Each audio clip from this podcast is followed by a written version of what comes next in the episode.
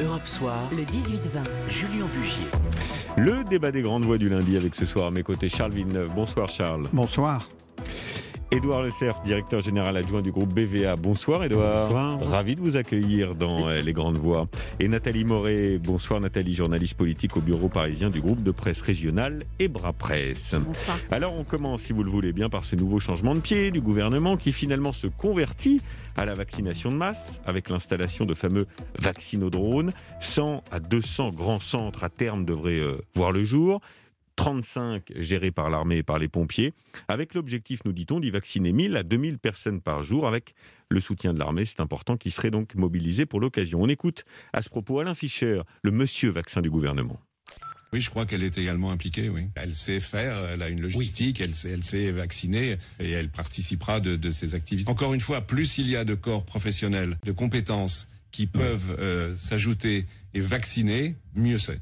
Voilà, Nathalie Moret, donc le gouvernement, une fois de plus, change de pied, alors euh, pour la bonne cause, on va dire, hein, avec un, symbole fort de cette conversion au vaccinodrone. Le Stade de France sera réquisitionné, un recrutement flash est d'ailleurs à l'étude, avec l'embauche de, de 100 jeunes pour organiser cette, cette vaccination. On voit qu'on est en train de changer de braquet quand même. Hein.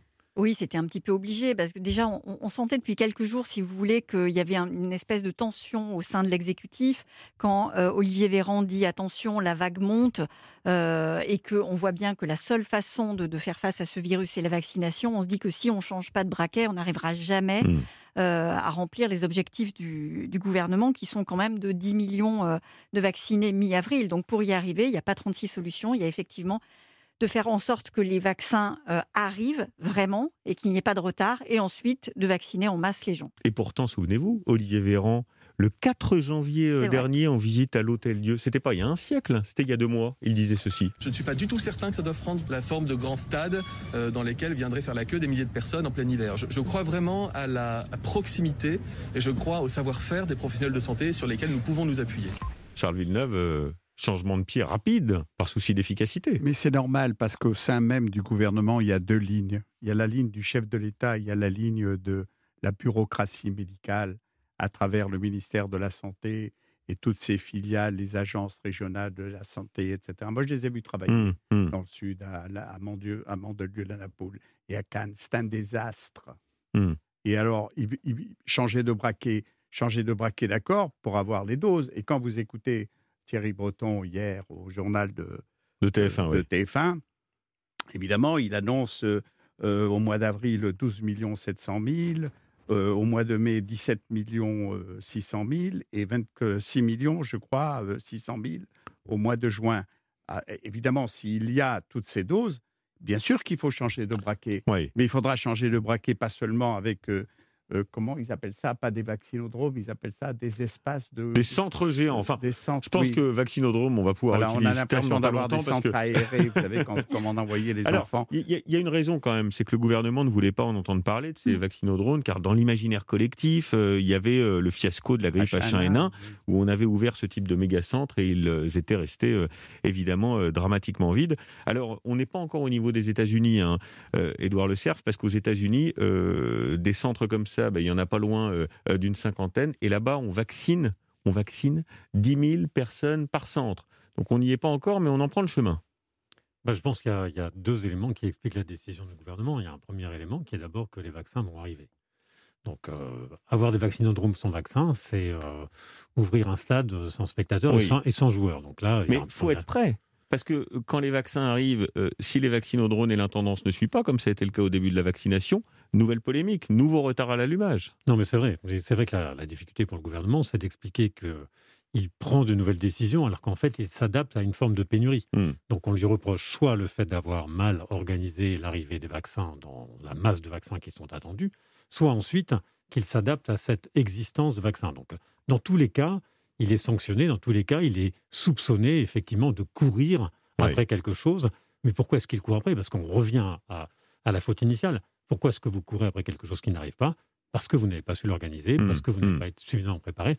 Donc dans tous les cas, que vous annonciez quelque chose qui peut améliorer Mais les vrai, choses. C'est vrai que la, la, vaccination de masse, ça se prépare. La logistique, Exactement. ça se prépare. Est-ce que les Français ils sont favorables à cette idée de vacciner massivement dans ces, dans ces grands centres type vaccinodrome? Alors, je pense que sur l'ensemble de ce qui est en train de se passer en ce moment, il faut peut-être que de temps en temps on arrête de parler des Français.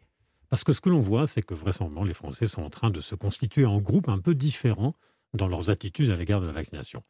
Je pense que la majorité des Français, si on leur dit ça peut permettre de vacciner plus largement, et vous-même, vous pourriez plus être, être, plus rapidement vacciné, ils diront oui, bien sûr. Mais on n'a plus les Français en général. Vous voyez bien, les, les, les études d'opinion montrent les Français un peu partagés, un peu dans le doute. On n'a plus une seule opinion à l'égard de ce sujet-là.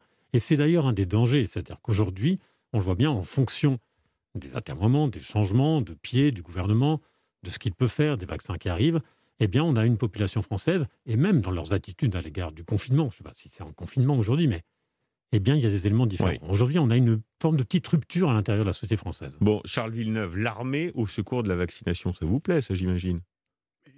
Départ.